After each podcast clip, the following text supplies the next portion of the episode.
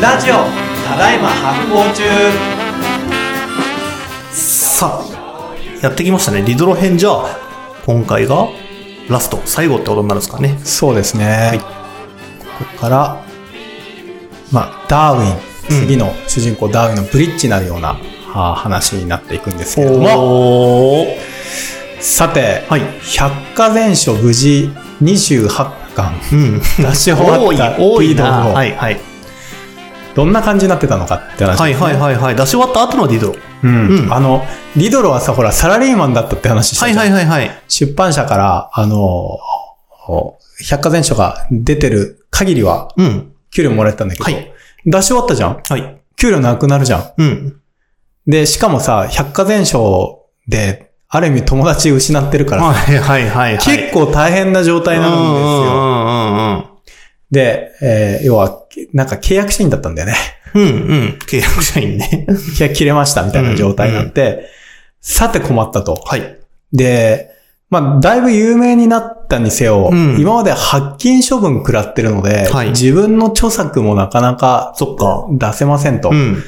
で、一応なんかこうサロンとかで、うんその美術評論とかをね、結結構やってたりす。るんです。だけど、まあ、これから食いぶちどうやって立ててこううんっ。ていう話になった時に、えーまあそれは50代後半ぐらいなんだけれども、えーまあその、お金がだいぶなくなってですね、うん。娘が、えー結婚するんだけど持参金ねえみたいな。ほこれは困ったう。うっん。ていう時に、よし、じゃあ、蔵書売るかって話なんだよ。ええだって本死ぬほど持ってるじゃん。そっか、そうか。百科全書の編集長だったうから。ん。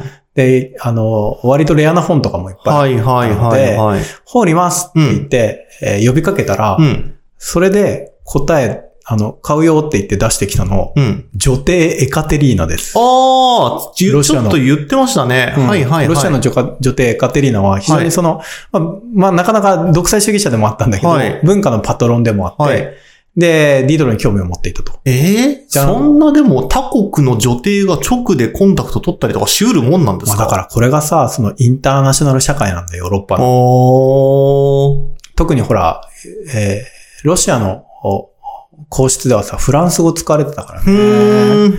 確かやっぱり繋がってたんだよね。ということで、エカテリーナはじゃあ、あの、あなたのライブラリー、あの、買いましてよと。うん。で、なんならあなたの原稿も買いましてよと。はい。いうので、結構な大金転がり込んできます。すげえ。で、この頃にはさすがに、えー、ディドロもうん、さすがにただのノラではなくなってはいいて、はいはい。えーアカデミーとかにも入っているので、まあ年金みたいなのがもらえて、それとエカテリーナの、えーそういう財政援助みたいなので、えー一応なんか死なないみたいな。はいあの、百科全書なくても死なないっていう状態うんうんになりましたと。したらここからいよいよ自由に自分の著作を書いていくんだよね。はいはいはい。で、ディドロは、えー、もともとなんかね、結構ね、演劇を書きたかくて、うん。百科全書の仕事と並行しながら、えー演劇の戯曲を結構書いてます。うん。うん。うん。なんかこう市民劇みたいなのを書はい。いていくんだけど、えっとね、それが発展する形でなんかこう小説みたいなのができていって、うんこれが、えー個人としての、えーディドロの代表作群になっていくうんうんうんうん。ね。で、その中で、まあ、あの、今回取り上げるのがね、ダランベールの夢っていうね、うん。えーまあ、対話劇のような、はい。コントのようなちょっと不思議な小説があるんだへけど、ーこれにね、あの、ディドロのし、そのナチュラルヒストリー、博物学者としてのエッセンスが超よく出ているので、へこれを紹介したー。いとはいはい思います。はい。でダランベールの夢、これ何かっていうと、うん。む前パートナーでペアでやっていたダランベールはい。を架空に登場させて、ほう。ディドロとダランベールが対話するっていう、なんか、やっちゃいけない立て付け何それっていうか 何それ？やっ何それ？ちゃいけない立て付けだよね、それ。はい。もうだって今、だいぶ疎遠になってるんだけど、うん。なぜかダランベールをもう一回持ち出してきて、はい。なんか、ダランベール無許可で、はい。ダランベール自分言ってないこと言ってないことを言う、言って、ディドロとなんかこう対話に吹けるみたいな。で、どっちかっていうとダランベールがよくわかってない人みたいな役割させられるみたいあ、な。聞き役としてなんか出されたんだ。そう、うんっていう本はい。を書くんですけど、はいで、えー、ダランベールに見せて、これ本にしていいって言って、当然ダメって言わ 何やってんだ？れて、お蔵入りになって、はいはいまあ実質お蔵入りになって、はいちょっと若干人の目に言えんだけど、はい実質お蔵入りになって、えーエカテリーナの手に渡りですわー、はいはい。えーディドロの死後、うん。しばらく出ないっていう。はいはいはいはいはい。最近になってその、そういったものが書かれてたことが分かったわけですね、じゃあ。ようやく19世紀になってね、うんあの、発掘されるというですね、えーディドロの、まあ、ダランベルの夢というね、あの、文学作品というか、なんていうか、なんとも言えない変な本があるんだけど、これ面白いんですよ。で、えっと、まあ、対話形式で、はいその、生命とは何かみたいな、うんい命とは何か、存在とは何かみたいな、こうはいはい形事上学的な、うん。えーその意見をいっぱい交わしていくっていうやつなんだけど、やっぱね、まあ、最初に言っておくとね、相当ぶっ飛んでます。ほう、内容が。相当ぶっ飛んでます。うんはい相当ぶっ飛んでて、ちょっと同時代、あるいは前前時代の17世紀うの、んどんな哲学者もどんな博物学者もたどり着かなかった境地になんか行っちゃってます。へー。で、これね、なんでこんなことになったかっていうとね、やっぱり百科全書で、百科編集しまくったからだと思うんはいだよねはいはいはいはいはい。で、やっぱりディドロとかってさ、その、刑事上学的な哲学とは何かとか人間とは何かとかも書いてる一方さ、うん。靴下編み機の工場とか行ってさ、はいはい。部品全部ばらしてさ、はいはい。この部品そんなはことれこやってたんだ。はい。あの部品はこれで、はい。1番から50番まで、あの番号をつけようとかやってんだよ。うんうんうんうんっ。ていう、そのこ、両方、はい。実践値と形状学やりまくったことによって、なんかおかしな境地に到はいはい達してるよね。はいはい。まあ、で、対話の、えっ、と、要点を抜き出していきます。はい。はい。えー、まずですね、ここでディドロが言いたいことを抜き出していっていきますね。はい。すべての根源は物質であり、うん。物質が運動することによって生命となる。うん。存在とは運動である。ほ動物も鉱物もすべて運動している。それが違う風に見えるのはただ時間軸の長短だけの違いであう。る。うん。で、生まれて死ぬことは存在の形式が変わるだけ。そこに意味はない。ぐらいまで言ってます。すごっ。どういうこと？で、まあこれね、えーまあそのダランベールは割と、ダランベールは割とオーソドックスな、その、まあ、その存在の定義を出していくんだよね。はいだから、えこの時に、えーまあアリストテレス以来の大きなテーゼとして、はい。心身二元論っうん。ていうのがあって、うんえーか、体はその物質なんだけど、はい心は物質ではなくては、あそれはこう神と繋がっている。で、えっ、と、そ、存在のあり方を外部から、あの、なんていうか強制されることのない絶対的なものであると。はい。これなんか、あの、超初期にフォイエルバッハ会の時とかにもこういう。話したよね。はい。そういう、はい。あの、絶対的に規定されているものが、うん。えーあって、精はい神という、それは神と繋がっていうんうんうんる絶対の世界があって、それとは別に変転しやすい物質があるとうん。いう、心身二元論っていうのがうん。あるんだけど、これを否定します。うん。もうこの時点で結構いっちゃってる。はいはいはいはい。これ一番根本的な世界観なんだよね、ヨーロッパの中の。うん。うんで、これを否定してですね、精神というものはないってうん。言ってる。はあ。絶対的なものはないってうん。言っている。うん。で、えー、さらに、えー、あの、う生まれるとか死ぬっていうことにはい特別なことはないと。はい。それは存在の様態が変わっているだけである。うん。で、死ぬことも、生まれることもすべてその運動の様式である。はい一形態である。はい。ということで、はいで、そこから、今度何が生まれていくのかっていうと、えー人間と神の特別視を捨てるっていうことが生まれていきますと。うん。うん。で、えーで、あの、まあ、そうだとしたら、うん。そうだとしたら、生まれるとか死ぬとか、生きてるとか生きてないっていうことに、その、特別の価値の肯定はないはい。と。で、さらに、えー人間と石もはい。根本的にはそう考えると変わんないじゃんってああ。言ってる。いや、だから、いろんなものをこう知って、百科全書書いて、めちゃくちゃマクロに見た結果ってことなのかな。人間も相対化してみて、うん。ほ他の生物とうん何も変わらない一つの存在みたいに見た結果そうなってったってことなんですか？多分そうなっちゃったんだろううね。んだから、あの、まあ、ある種、唯物論にもなってうん。るんだよね。だから、その心というその抽象的なものを否定してう、ん。形事上というものをここで否定しちゃってるんだよね。はいはいはいはい。で、すべてはその物質の、えーそ物質が運動する。うん。で、その結果出来上がるその形式であると。はいはい。で、そこに人間も石ころも変わりないじゃんっうん。うん。ていう話に、うん。をダランベルの夢でしていきます。で、ダランベルがマジ困ってます。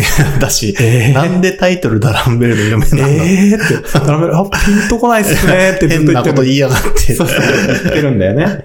で、えーっと、まあその、えーまあなんかもうちょっとその補助線を引いていくと、えー基本的にその生命というのは一体ど、どのようにして出来上がるのかっていうのは、まあキリスト教的世界観うん。で言うと、あの、まあ、物質、ちチリアクタ要は泥とかチリアクタはに神の息吹が与えられて、うんまあ、人間となるみたいな世界観があるので、うんそのこの神の息吹というのが心身二元論の、うん。あの、この心の部分だよね。うん。うんで、。さらに言うと、あの、アリストテレスの、あの、えっ、と、えーセントラルドグマの天上界と地上界はいはい。みたいな話になっていくわけ。で、えっ、と、そ、そういうものを、えーえーディドロは否定します。うん。で、えーで、物質、まずはその精神というものを否定して、まあ物質のみがあるんだと。うん。なんだけど、その、物質というものは、えー存在していない時もあるっていうことを言うんだよね。うん？で物質というのは存在していなくて目に見えない、うん消えているというあり方もあると。うん。運動とエネルギーはあるんだけれども、うんき存在としては消えているということがあるんだと。うん。いうことを言うんだよね。だから、ある意味その、水みたいなことをイメージしてもらえばはいい。はい。いんだけど、はい水ってさ、その形がはい。ある場合もあるじゃん。氷として。はいはい。でも形はないんだけど、存在はあるはいはいはいはい。状態があるじゃん。水として。でも、蒸発するとさ、うん。うん。何もなくなるじゃん。はい。じゃあ、す水というのは存在してないのかっていうと、確かに。違うじゃん。うん。あるはあるじゃん。うん。なんかでも消えているような状態になると。うんで、こういう風なことがあるから、えっ、と、なんだろう。で、ここからね、えっとね、ニュートン力学をね、否定していくんだよ。ほうこれすごいよね。はいはいはい。ニュートン、あんだけ盛り上がってたじゃん。うん。啓蒙主義界隈で。でもニュートンの前提も違うって話、でうんニュートンはその天体同士が引き合う引力というのをはい考えてるんだけど、はいこれはなんか物質があるからうんエネルギーが生まれるうん。っていう前提は違うんだと。うん。物質以前にエネルギーがあるあるんだと。なるほどね。っていう話をしてるから、ニュートンの推論っていうのは違うっていうはいはいはいはい話をしていくんだよね。うんだから、ニュートンのね、なんかね、ニュートンの凄さを知りつつも、うんニュートンの先へ行こうとするんですよ。うんで、えっと、で、この中でね、えーえーき結構すすごい理屈だなと思ったのが、えっとね、まあ、ニュートンは、そうやってその万有引力の法則だったりとか、その、要は、えーいろんなその普遍の法則を見つけることで、宇宙に秩序を生み出し、うんうんうんその秩序を作ったのは神であると。はいはいはい。いうふうにして信心深さキープしたんだけど、これは間違ってるよねってリードが言います。宇宙の根源にあるのは秩序ではなく混沌であると。何言ってんだ？はぁみたいな。はぁみたいな。で、ダラメール、はぁみたいになってるんだけど、はいはいはい。ちゃんとね、それのね、えっ、と、うんなぜならってことを言うのうんうんうんはディドロっぽいんだけど、はいはい。ただ言いっぱなしじゃないやっぱニーチェとは結構違ってて、はいはいはい。なんか凄そうなこと言ってるけど、その裏付けが何なのかみたいなのがよくわからないニーチェと違い、なんかね、ちゃんと全部説明しってこようとするのよ。はいはいはいはい。で、その説明っていうのがすごくて、うんえっとね、ニュートンが宇宙に秩序を生み出したのは、人間の感覚器の解像度が鈍いからだと。で もし人間が、例えば今の50倍の感覚器を持っていたら、うん宇宙にはもう情報ありすぎて混沌しかない。だはあはあはあはからあ。秩序に見えるっていうのは人間のその感覚が制限されているので。あるところに収まっちゃうんだよね、すべての情報を。だを、えっ、と、人間が受け取れるようなところに着地させちゃうから、はいはいはい。秩序みたいな。な錯覚が見えるんだと。うんうんうん。で、これをむちゃくちゃ解像度を上げると、うん宇宙ってのはカオスなんだと。うんで、そこから、要は秩序の担保が神であると。うん。秩序があるのは神様がいるからだというふうに、まあこれ、あの、あの、あれだよね、輪廻の言ったさ、その生命の美しさというのははい神が作り出したものだというのはさ、その生命に秩序を感じるからだよね。で、その秩序は神様が作ったんだって理屈じゃん。これの前提覆しちゃうんだよね。うんうんうん。で、秩序じゃなくて混沌だと。うん。で、混沌の向こう側に神はいないっていうことなんだよね。え？ー、てか、つちょっと、ちょっとすいません。この時点の宇宙ってどこのこと言ってるんですか？純粋に天体って意味じゃなくて世界っていう話ってこと？まあ、世界だうんうんね。うんうん。そうそうそうう。んうんうん。なるほどね。うん。だから、もう、ダランベルからしたら、はーんだよ。もうちょっと手前から順法って言ってみたいな感じになりますね。だからさ、これってさ、神の作った秩序っていうのは、はい言い換えると、人間のしょぼい感覚器の生み出した錯覚であると。はいはいはいはい。そういうことね。うん。っうんうん。ていう、西洋哲学の根本的な、はい。あの前提を、はい。リドルは覆してしまう。それまで世界イコール宇宙イコール神様だったっていうところがね。うんはい。でもそれは、神様はその、美しいその完璧な、完璧さとか秩序というものをうん、うん。作るからだった確かに確かに。うん。リドルはここでね、えっ、と、それを覆しちゃう。はいで、これはなんでなのかっていうのうんはちゃんと理由があって、はい。あの、リドロはなんかあの、えっ、と、不完、えっ、とね、項目、百科全書の項目で不完全さっていう項目を書いてるんだけど、ここで、えっ、と、動物の奇形について、はえーまあ、生物の奇形について書いてる。はいはい言及してるんだけど、はい生物が奇形で不完全であるというのは違うんじゃないかと。あ。うん。で、すべて奇形に見えるものでも意味があるんじゃないかと。うん。あの、意味があるというか、そこには合理性があると。はい。だから、えっと、この生命はこの形が合理、あの、えー完全で、こういう形じゃないものは不完全だみたいなことを言うのは人間の主観ではないか。はだから、えっと、この、えー宇宙という前提に立った時に、その奇形というのは存在しないんじゃないかっていうはいようなことを書いてるんだよね。この、えーこの自然史の、うこう項目っていうか自然史のところと編集する上で、えー出てきた疑問みたいなのがここに反映されてるんだよ。すげえ。反映されてるんだよ。はい。反映されてるのよ。で、あとはさ、その、秩序じゃなくて混沌を見るっていうのは、あの、ディドロが編集していった、うんそのギゲ、うん。あの、さっきの靴下幹とかあと造船所とか、はいあれとか見るとわかんないよ。うん。もうね、カオスなのよ。だからね、ディドロってやっぱね、職人の息子、はい。だから、ディドロってあの、脳みそも優れてたけど、うん基本的にはこう、体に信用を置いてたんだろうね。はあ、ははははは体と感覚っていううもんうの。んうんうん。で、脳で考えると、やっぱり世界に秩序を見出しやすいんだと思はいうんだよね。はいはいはい。そういうふうはいに、やっぱり人間の思考っていうものにバイアスがかかってる。はいはい。だけど、手っていうのはさ、世界をそのまま触るじゃん。だかはい。らそこにやっぱりこ、秩序じゃなくて、やっぱり混沌を見出しやすいよね。こりゃすげえ話だな。造造船所のさ、はい。図版とかマジカオスで 意味わかんないんだよ。なんか物がありすぎてて。うんうんでもこういうの嫌というほどやっぱ見てきてるわけじゃん。うんうんうん。あ、の、ディドロは。うんうん。だから、やっぱなんかその、あ頭で世界を捉える人というよりは、本当にあちこち取材して回って、うん。編集して回って、職人の現場を見て回って、で、具体的なその知というものをやっぱり実践して編集してった人だからこその視点がここに出てんだよね。うん。うん。うん。うん。やっぱりその、刑事上というものをスコープに収めようとすると、そこには秩序が生まれやすいんだけど、うん刑事下のものをひたすら見まくって、うん。そこを観察しまくっていくと、やっぱなんか秩序ではなく、カオスというものがやっぱ見えてくる。そこの中から、えっ、と、ニュートン、ニュートンの前提っていうのをやっぱ覆しちゃうっていうのは、もうリードの思想の面白いところなんだよね。で、で、えっ、と、で、なんかね、えーさらにこのディドロはね、面白いことを言っていて、あの、人間が感じるように石も感じる、何かを感じるんだっていうふうに言っている。うんうんうん。え？で、うん。だから、生物と無生物の間を取っ払っちゃうの。はあはあはあはあはあはあはあ。で、生物、あの、石というのはたまたま今、あの、その、なんて、有機物で生きていない状態のように、うん。の形式に見えるだけで、うん。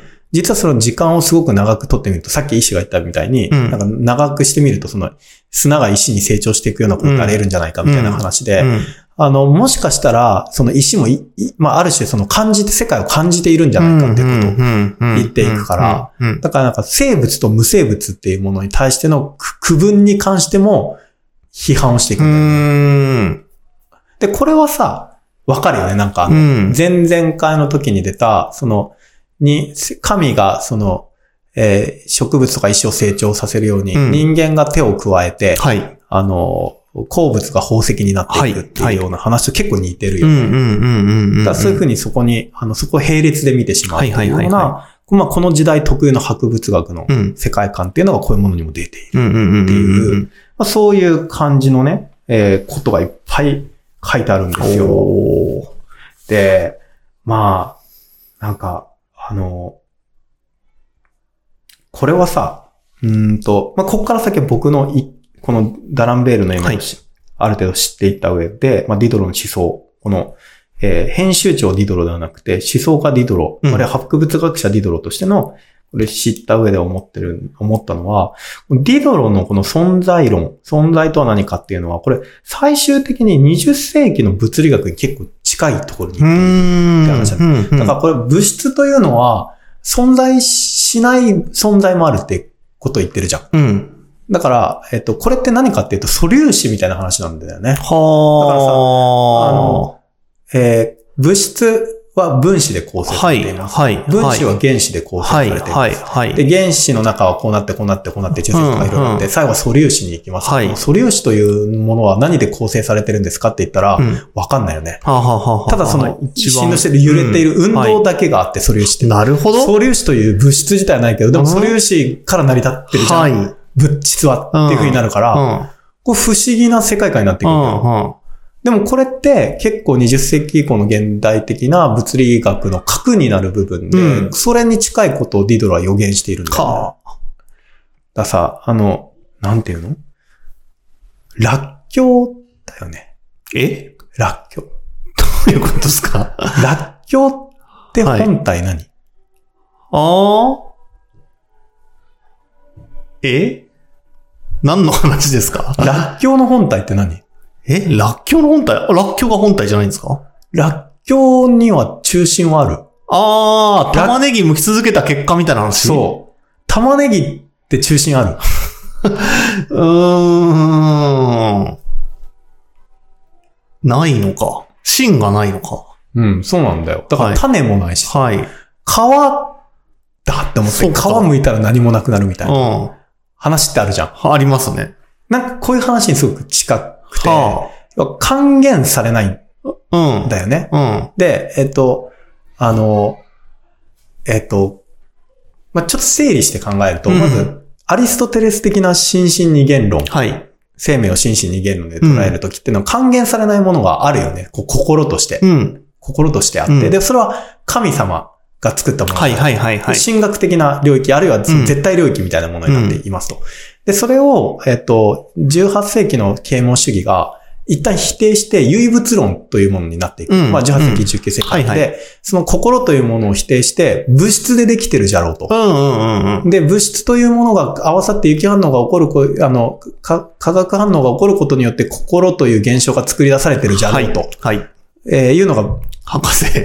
唯どっかの。博士が。はい。唯物論。はい。唯物論。はい。で、うん。この二つのどちらでもないんだよね、ディドロは。うんうんうんうんうん物質自体、それ、物質そのものを突き詰めていくと、うん物質は還元できない。うんうん。だから、なんか、無理やりな言い方すると、心身一元論みたいな。ああ、はいはいはいはいはいはい。物質は存在としてあるけれども、はいその前にまずはそのエネルギーとうん関係性であるとうん。あいう風な状態あー、そういなうことってるね。んだよねなんかわかるようなわかんないような話だけど。うん。っていうことにね、なんか知らないけど、はい。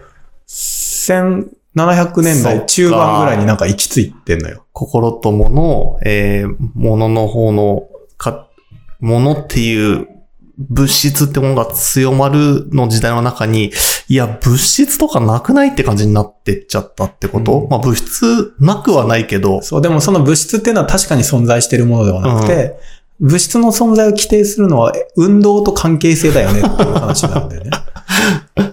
すごいこと言うな。うん、なんかすごいよね、ディドロー。うんこんなことになっちゃってるのはい、はい。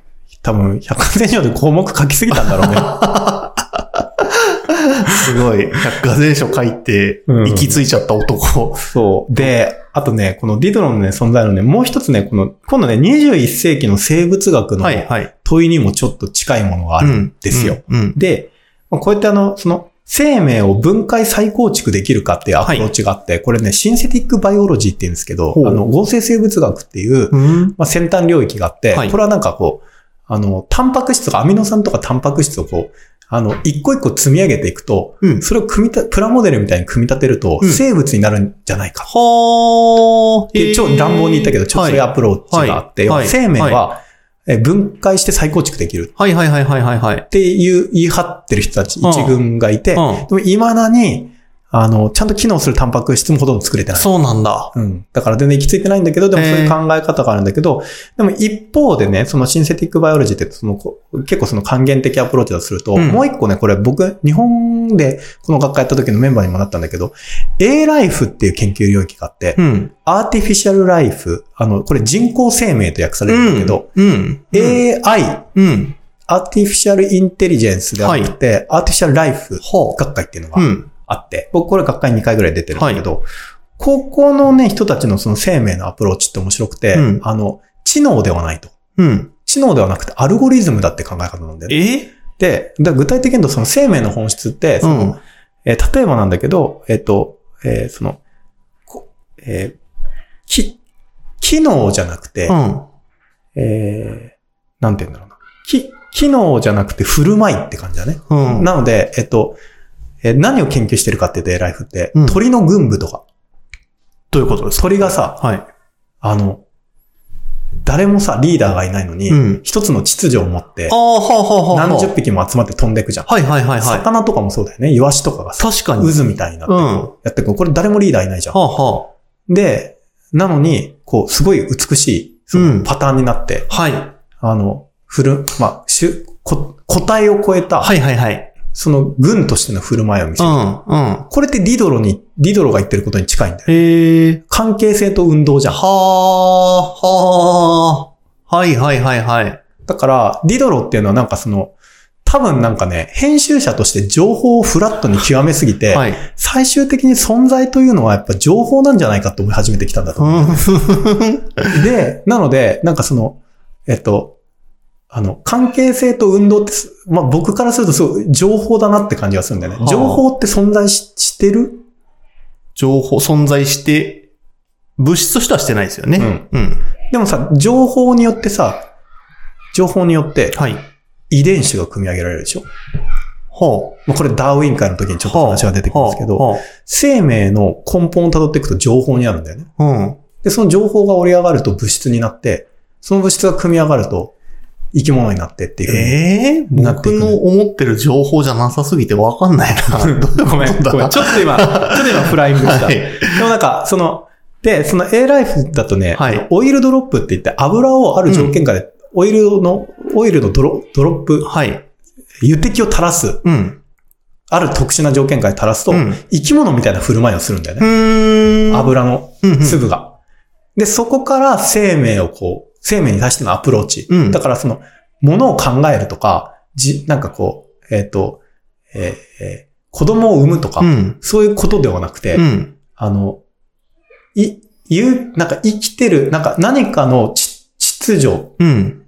を感じさせる振る舞いを、うん。ネットワークを作ってやる。うん。である環境とインタラクションを起こす。うん。っていうところを生命のエッセンスだとみなし、うん。す研究があるんだけど、どこれすごいリドロなんだよ。うん。うん。うん。うん。うん。うん。うん。だ鳥一個一個の個体っはい。ていうのも生命かもしれないけど、その何、何百羽の鳥がこう、群舞として飛んでいくはい。っていうことではい生命性があるんじゃないかふーん。って考え方だ。し、鳥の、えっと、蜂の、蜂とかアリの群れとかもああ、そうだよね。はあ、はあ、は一体蜂の群れというのあ。は、はい。個体で捉えて意味があるのかと。はい、はい、はい、はい。巣と、巣というこのネットワークを確かに本体と確かにするんじゃないかっていう議論ってある。はい、はい、はい、はい。生物学の、生物学の中のこれ社会性を扱うところだとそういう話ってあるんだけど、うんこれってすごいディドロの言ってることなんだよ。ははははははは。ネットワーク関係性と運動でしょはい、はい、はい、はい、はい、はい、はい。で、そこの、そこの大元にあるものって情報なんだうん。っていうこと。まあこれディドロは言ってないんだけど、僕はすごく思っていて、うん、うん。ディドロはありとあらゆる知とか現象を、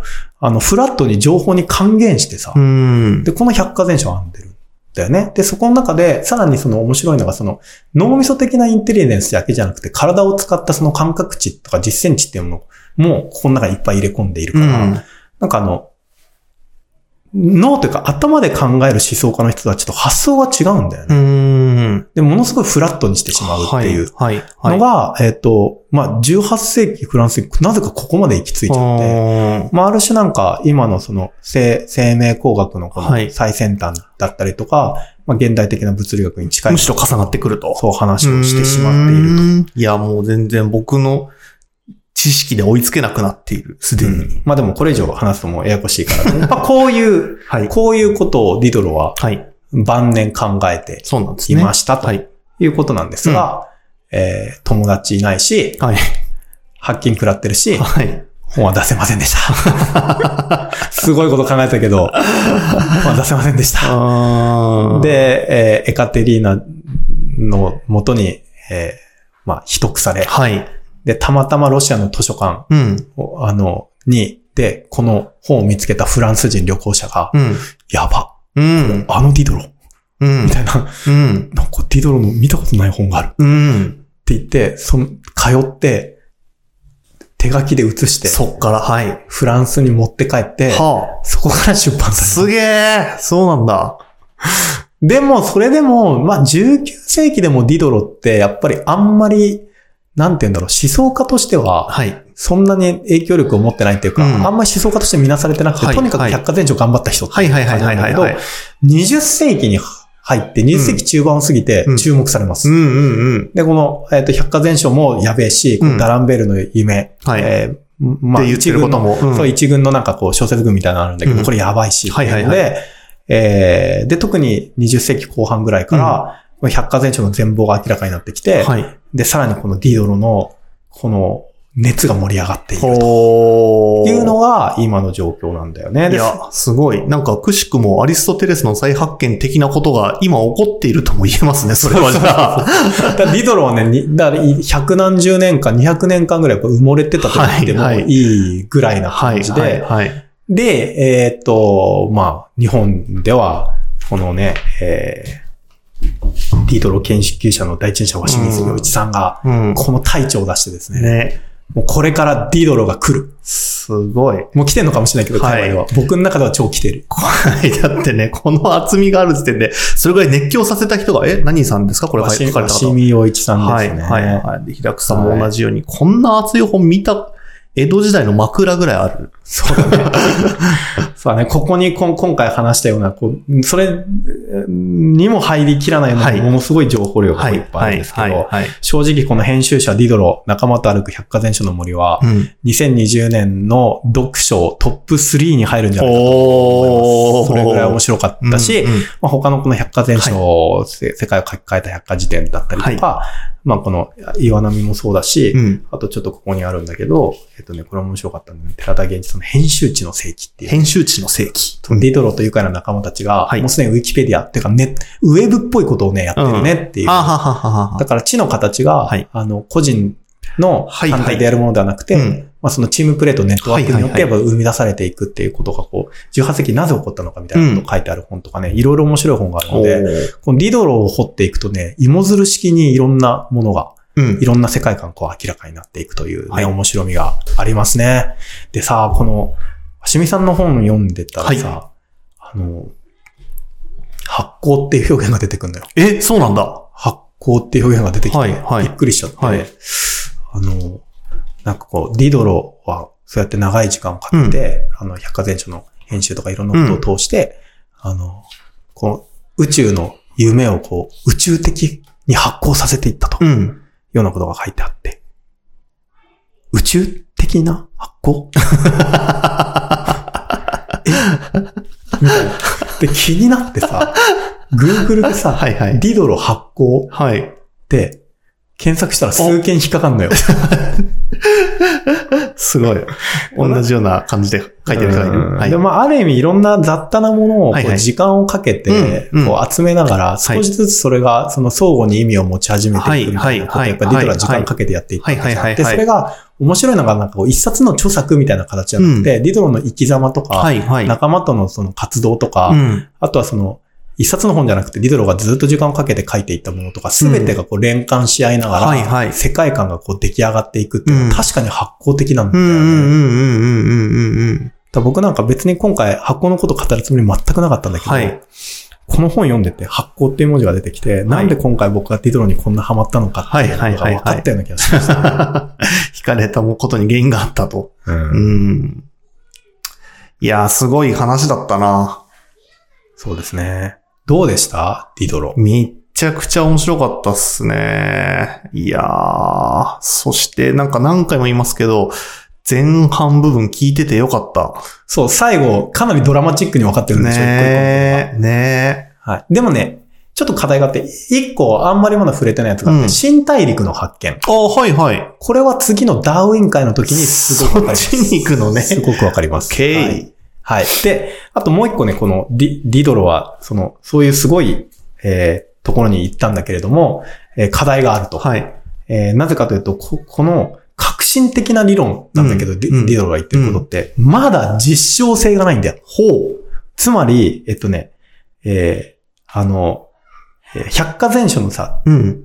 三つの体系のはい。工程、レベルの話を覚えてる？うん。あの、仮説と、はい抽象的な体系と、経験に裏打ちされた真真のの体系。真の体系までまだ至ってないんだよ。うんうんうんうんうん。で事実の裏付けがやっぱりあんまないじゃん。まあ、宇宙のこととか、そうっすよね確かめようがなかったので、はいはいあとはその、ね、分子レベルの、うんうん。あの、こととかやっぱり確かめようがなかったので、やっぱり抽象的なレベルでのうん体験にとどまってはいるんだよね。はいはいはいはいはい。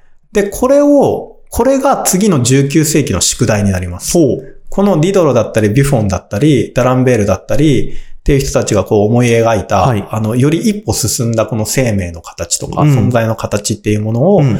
えー抽象的な、形状学的な話だけではなくて、はい。本当に現実に即して、ニュートンの万有引力のように、あの、この、えー生命の起源というものをうんうん炙り出していくということが、次の19世紀に行われることになります。すごいなということで、はい中盤のディドロ会はこれで終わりだいや、ディドロ好きになりました。ディドロはね、苦労人だしね。はい。めっちゃ好きになって、最後僕の知らないとこに行っちゃったけど、でもめちゃくちゃ、めちゃくちゃ興味深い人面白かった。よかったです。はいということで、はいさらにまだ続きます。ディドロとダーウィン会。はい。19世紀も楽しみにしております。この番組は制作発行デパートメント、協賛バリューブックスで下北沢、ただいま発行中スタジオからお届けしております。ポッドキャストは Spotify、映像は発行デパートメントの YouTube チャンネルで視聴できます。チャンネル登録